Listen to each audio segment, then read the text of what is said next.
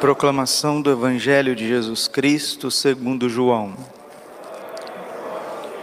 Naquele tempo, os judeus pegaram pedras para apedrejar Jesus, e ele lhes disse: Por ordem do Pai, mostrei-vos muitas obras boas. Por qual delas quereis apedrejar? Os judeus responderam: Não queremos te apedrejar por causa das boas obras, mas por causa de blasfêmia porque sendo apenas um homem, tu te fazes Deus. Jesus disse: Acaso não está escrito na vossa lei? Eu disse: Vós sois deuses. Ora, ninguém pode anular a Escritura. Se a lei chama deuses as pessoas às quais se dirigiu a palavra de Deus, por que então me acusais de blasfêmia? Quando eu digo que sou filho de Deus, eu a quem o Pai consagrou e enviou ao mundo, se não faço as obras do meu Pai, não acrediteis em mim. Mas se eu as faço, mesmo que não queirais acreditar em mim, acreditai nas minhas obras, para que saibais e reconheçais que o Pai está em mim e eu estou no Pai. Outra vez procuravam prender Jesus, mas ele escapou das mãos deles. Jesus passou para o outro lado do Jordão e foi para o lugar onde antes João tinha batizado e permaneceu ali. Muitos foram ter com ele e diziam: João não realizou nenhum sinal, mas tudo o que ele disse a respeito deste homem é verdade. E muitos ali acreditaram nele. Palavra da salvação.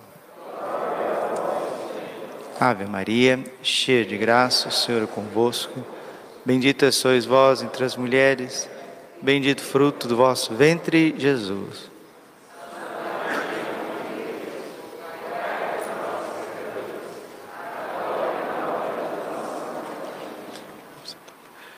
Vinde Espírito Santo, vinde por meio da poderosa intercessão do Imaculado Coração de Maria, vossa amadíssima esposa.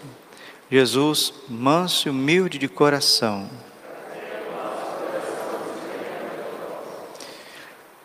Nós estamos nos aproximando da Semana Santa, também conhecida como Semana Maior, Semana das Dores, Semana das Semanas, onde sintetiza todo o mistério da nossa fé, fé católica, fé cristã. Lembrando que a fé católica, o cristianismo, ele não começa com Jesus. Ah, mas como, padre? o cristianismo começa já na, nas raízes do Antigo Testamento. Todo o Antigo Testamento é em função de Cristo. Todos os profetas, a lei, os juízes, a monarquia, as guerras judaicas, as diásporas judaicas, até culminar em João Batista, o maior de todos os profetas. João Batista apontou o Cordeiro de Deus. João 1, 29. Eis o Cordeiro de Deus, aquele que tira o pecado do mundo. Deus não começou a ser Deus a partir do nascimento de Jesus. Não. Desde os patriarcas, é em vista de Jesus. Veio Abraão, Isaac, Jacó, as tribos de Israel, Deus levantou Moisés como libertador do povo no Egito, e nós lemos tantas coisas bonitas do Antigo Testamento, as primeiras leituras, mostrando o êxodo, mostrando a luta do povo, mostrando Deus intervindo em favor do povo nos momentos mais difíceis, onde parecia que não tinha mais esperança, até que veio Jesus Cristo Ontem celebrávamos a concepção de Jesus. Daqui nove meses celebraremos o Natal. E agora nós estamos na última semana da quaresma, terminando, de hoje para amanhã, sábado. Sábado é o último dia da quinta semana da quaresma. Domingo de Ramos, domingo da paixão do Senhor. Como precisamos aprender a adorar a paixão de Jesus Cristo. Como que nós precisamos com a graça de Deus, com a força do Espírito Santo, começar a ter sensibilidade com a humanidade ferida de Cristo, lembrando que a humanidade de Jesus está substancialmente unida à sua divindade. Quem adora o coração de Jesus está adorando Deus. Quem adora as chagas gloriosas das mãos, dos pés de Jesus, está adorando Deus. Quem adora o preciosíssimo sangue de Jesus derramado na sua paixão está adorando Deus, e é esta adoração que vai libertando cada um de nós das nossas paixões desregradas. Os santos mais santos de sétima morada, São Paulo da Cruz, Santa Gema Galgani, Santa Verônica Giuliani, Santa Faustina Kowalska, o Santo Padre Pio de Petrolina, tantos santos que a gente fica encantado com a vida deles, eles todos eram apaixonados por Jesus. O nosso amor por Jesus, ele precisa crescer, ele precisa desenvolver, ele precisa chegar num ponto de nós não conseguirmos mais viver um dia sequer sem comungar um dia sequer sem adorar. Nós estamos num tempo de pandemia, num tempo de medo, de uma pan de medo muito maior do que uma pandemia. Ah, mas existe também muitas dificuldades nesse, nesse tempo. Sim, existe muitas, não são poucas não. Muita dor, muitas vítimas. Nós já vamos unir a Santa Missa de hoje, o Santo Sacrifício, por aqueles que estão padecendo desse vírus, aqueles que já partiram desse vírus. Vamos rezar pelas almas daqueles que partiram, daqueles que estão lutando contra todo esse problema. Existe, é real, sim, mas a pandemia, o vírus, não pode estar acima do amor de Deus. E precisamos pedir proteção. Precisamos pedir a proteção do alto. Ontem Nossa Senhora deu a mensagem mundial em Medigore. E essa mensagem entrou no meu coração que nem uma flecha. Nossa Senhora disse assim: Quem reza não precisa temer o futuro. Eu sou a rainha da paz. Vim para trazer-vos a esperança. Vou repetir. Quem reza não precisa temer o futuro. Eu sou a rainha da paz. Eu vim para trazer-vos a esperança. Satanás quer a inquietação e a guerra, disse Nossa Senhora. Então, aonde que começam as guerras? As guerras começam dentro de, de nós. As guerras começam dentro de nós, quando estamos inquietos, quando o medo nos agita, o medo tira o nosso foco. E qual que é o nosso foco? Nossa Senhora lembrou de novo: quem reza e jejua não precisa temer nada. Mas a oração precisa transformar em vida, não é somente ficar dizendo algumas palavras ou falando com Deus. Não, isso é muito importante, é, mas a oração precisa transformar em vida. As pessoas precisam ter clareza da fé católica. Lembra do catecismo da Igreja Católica? Né? O catecismo começa falando dos doze artigos do credo, o que nós cremos. Depois vai para os sete sacramentos, aquilo que nós celebramos. Depois o catecismo nos leva aos dez mandamentos, aquilo que precisamos viver. E por fim, o catecismo nos leva ao Pai Nosso, a oração do Senhor, que são os sete pedidos que fazemos ao Senhor no Pai Nosso. Se as pessoas não sabem isso, olha, gente, fica que nem cego em tiroteio. Misericórdia.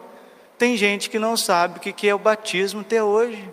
Tem gente que não sabe o que é crisma até hoje e não é crismado. Né? Então a terra clama por evangelizadores. A terra clama por apóstolos, apóstolas, às vezes está do lado da sua casa, às vezes está do teu lado, trabalha perto de você e a pessoa não sabe nada. Aí vem a missa sem catequese, sem catequese. Aí participa da missa, não sabe o que está acontecendo na missa, acha simplesmente que é uma reunião humana, que é um, uma fraternidade e etc. Não sabe que na Santa Missa está se realizando o sacrifício de Jesus, que na missa nós recebemos a carne do Cordeiro, bebemos o sangue do Cordeiro, que a Santa Missa é o memorial da paixão, morte e ressurreição do Senhor. Não valoriza o Santíssimo, não é porque é pessoa ruim, pessoa má, pessoa que não quer saber de nada, às vezes até quer saber, mas como diz o eunuco lá, etíope, mas não tem quem me explique, não tem quem me abra as Escrituras, não tem. Então, meus queridos, nós que somos de missa, nós que somos da missa diária, nós que adoramos, nós que comungamos, olha, o padre vai fazer um, um pedido encarecido para vocês que não é meu, é de Jesus. Evangelizem, evangelizem, ajudem. Olha, a terra clama. Eu acho que nós não vamos entrar no céu se a gente ficar nesse catolicismo onde eu venho para me sentir bem, sabe?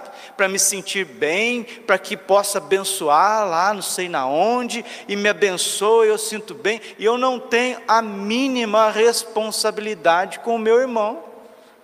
É o que Caim disse, né? O que tenho eu com o meu irmão? Não disse? Caim disse: O que, que tenho eu com o meu próximo? Né? Que ele, que ele se dane, né? que ele se lixe, né? Eu quero estar aqui bem comigo mesmo, inclusive eu quero estar bem, estar bem com Deus.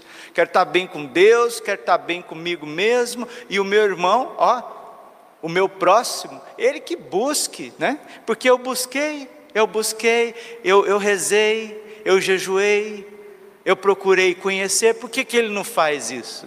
Não, gente, quando a gente tem o Espírito Santo de verdade, quando o Espírito Santo está no coração da gente, a gente evangeliza, a gente ama, a gente não fica paralisado, não, não fica esse cristianismo é, egocentrista, esse, esse cristianismo onde Deus também está me servindo para que nada dê errado na minha vida e alguma coisa se der errado eu já me desespero, eu já fico me derretendo que nem uma gelatina mostra que não está recebendo a força do alto.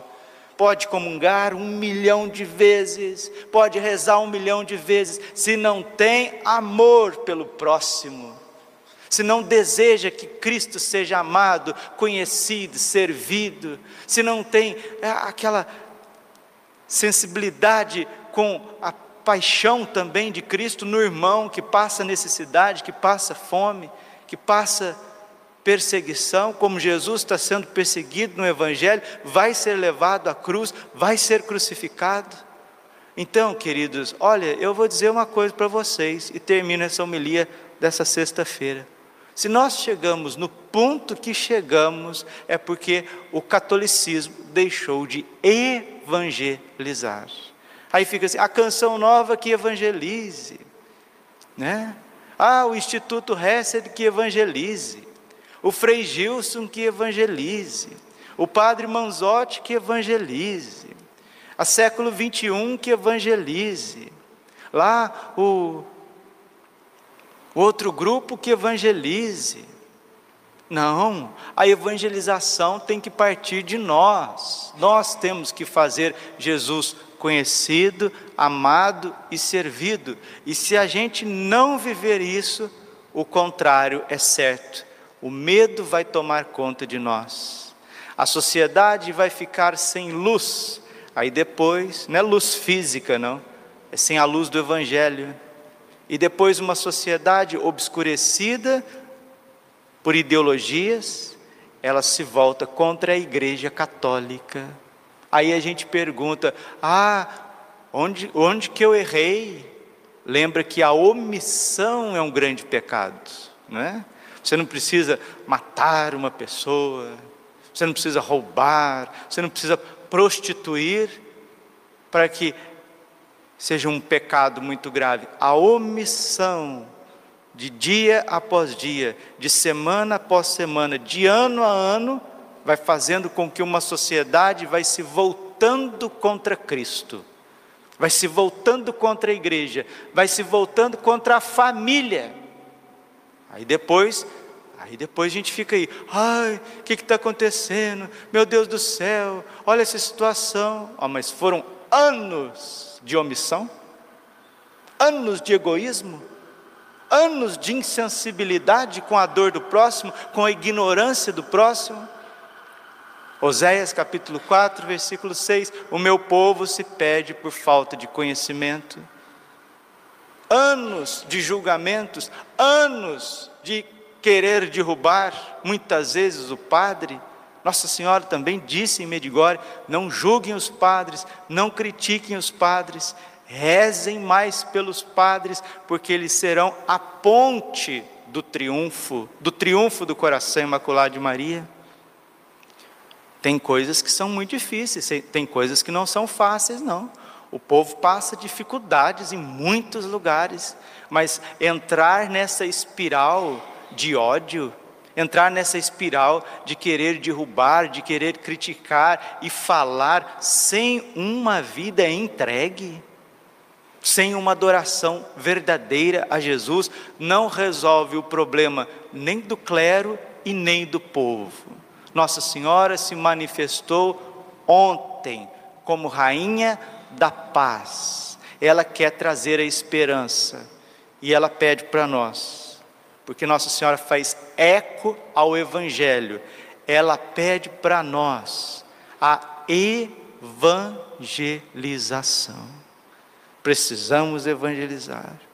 Conheço famílias com dor no coração que não evangelizam seus filhos, não evangelizam, são batizados, são crismados, são casados, esforçam até para ir na missa aos domingos. Eu falo esforço aqui, porque se deixar, vai pulando domingo. Vai um, pula dois, pula três. Olha assim, as crianças, não evangeliza as crianças, não evangeliza. Aí depois pega as crianças, leva para uma comunidade ou para uma paróquia.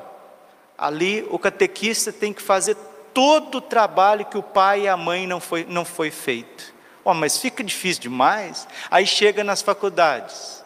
Aí chega nas faculdades, maioria esmagadora das faculdades começa a solapar a fé dos jovens, que já quase não existe. Aí começamos a entrar no ateísmo por isso que vem essas pedras contra Jesus, né? Hoje os judeus pegam as pedras e querem matar Jesus.